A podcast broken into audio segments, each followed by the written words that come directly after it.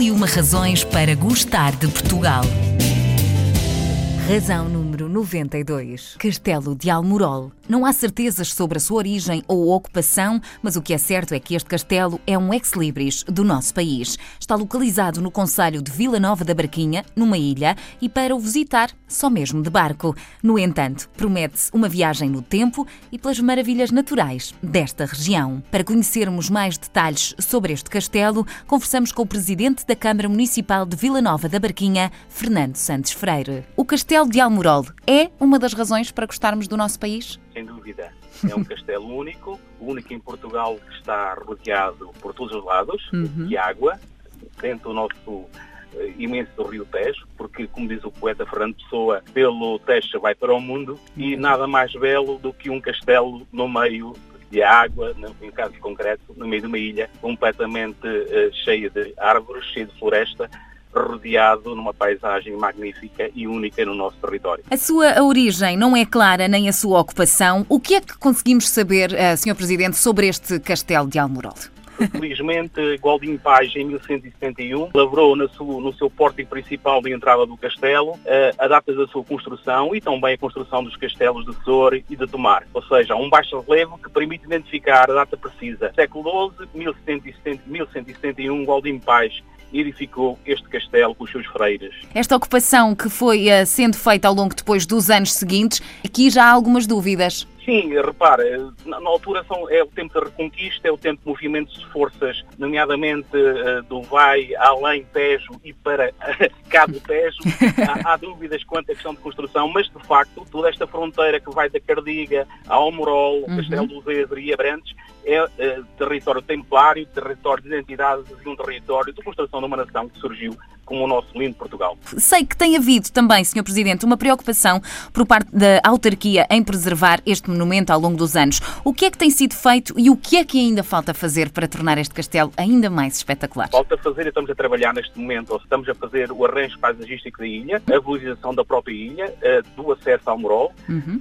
Acabámos o mês o ano passado com a musicalização, com mostra, nomeadamente física, e de contar a história do próprio castelo e também da Ordem do Tempo. Neste momento estamos a trabalhar num centro de interpretação templário, abrir em breve, Fantástico. e ao seu lado também, para quem nos quiser visitar, porque também Vila Nova Draquinha é Almorol, e também um parque de escultura contemporânea inaugurado em 2016. Um parque de escultura, um rio, uma paisagem, tranquilidade, beldade e, no fundo, bem-estar. E é isto que resume uma visita ao Castelo de Almorol ou há mais para descobrir?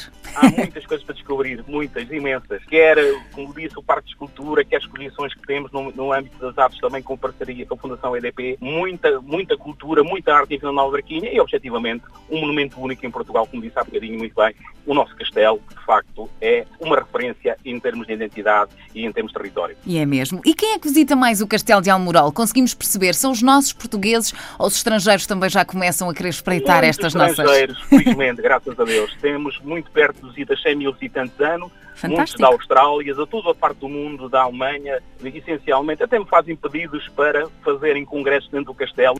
não posso levar mais que 300 pessoas no castelo, ou seja, uhum. nomeadamente ordenações templárias, mas felizmente de, de, de todos os continentes tenho sempre visitas de todo o mundo. Que bom, que bom que é. Para além do castelo, o que é que nós podemos conhecer mais em Vila Nova da Barquinha? Assim, em mote, cartão de visita, para quem não conhece esta região Muito do bem, país. Podem visitar o Castelo de Almorol, em seguida deslocar-se ao Parque de Escultura Contemporânea de Almorol, ao Centro de Interpretação Templária de Almorol, a seguir visitar um monumento único também de Dom João de Roão e de João de Castilho, uma igreja que é monumento nacional, a igreja de Atalaia, construída pelos, pelos homens que só têm três prémios mundiais da humanidade, que é, construíram também o Mosteiro dos Jerónimos e também uh, no Porto uh, vários monumentos. Ou seja, há um património riquíssimo, quer em termos religiosos, quer em termos também, em termos fortalezas, como é o caso concreto de Almorol, e também, já agora, caldear um bocadinho o fim de semana com a gastronomia, porque o nosso rio tem peixes fabulosos, uhum. uh, nomeadamente de, de recursos endógenos, e uma família, uma bela gastronomia, uma bela paisagem, cultura, é o caldo certo para um fim de semana em cheio. É mesmo, estão reunidas todas as condições, a mim já me convenceu, portanto, por mim está feito. Senhor Presidente, para terminarmos a nossa conversa, gostava de lhe lançar aqui um pequeno desafio, que complete a seguinte frase: O castelo de Almorol é único em Portugal, único no mundo. Erguido num afloramento de granito de 18 metros acima do nível das águas, numa pequena ilha de 310 metros de comprimento por 75 de largura, no médio curso do Rio Tejo. Este castelo, no século XX, foi classificado como Monumento Nacional de Portugal.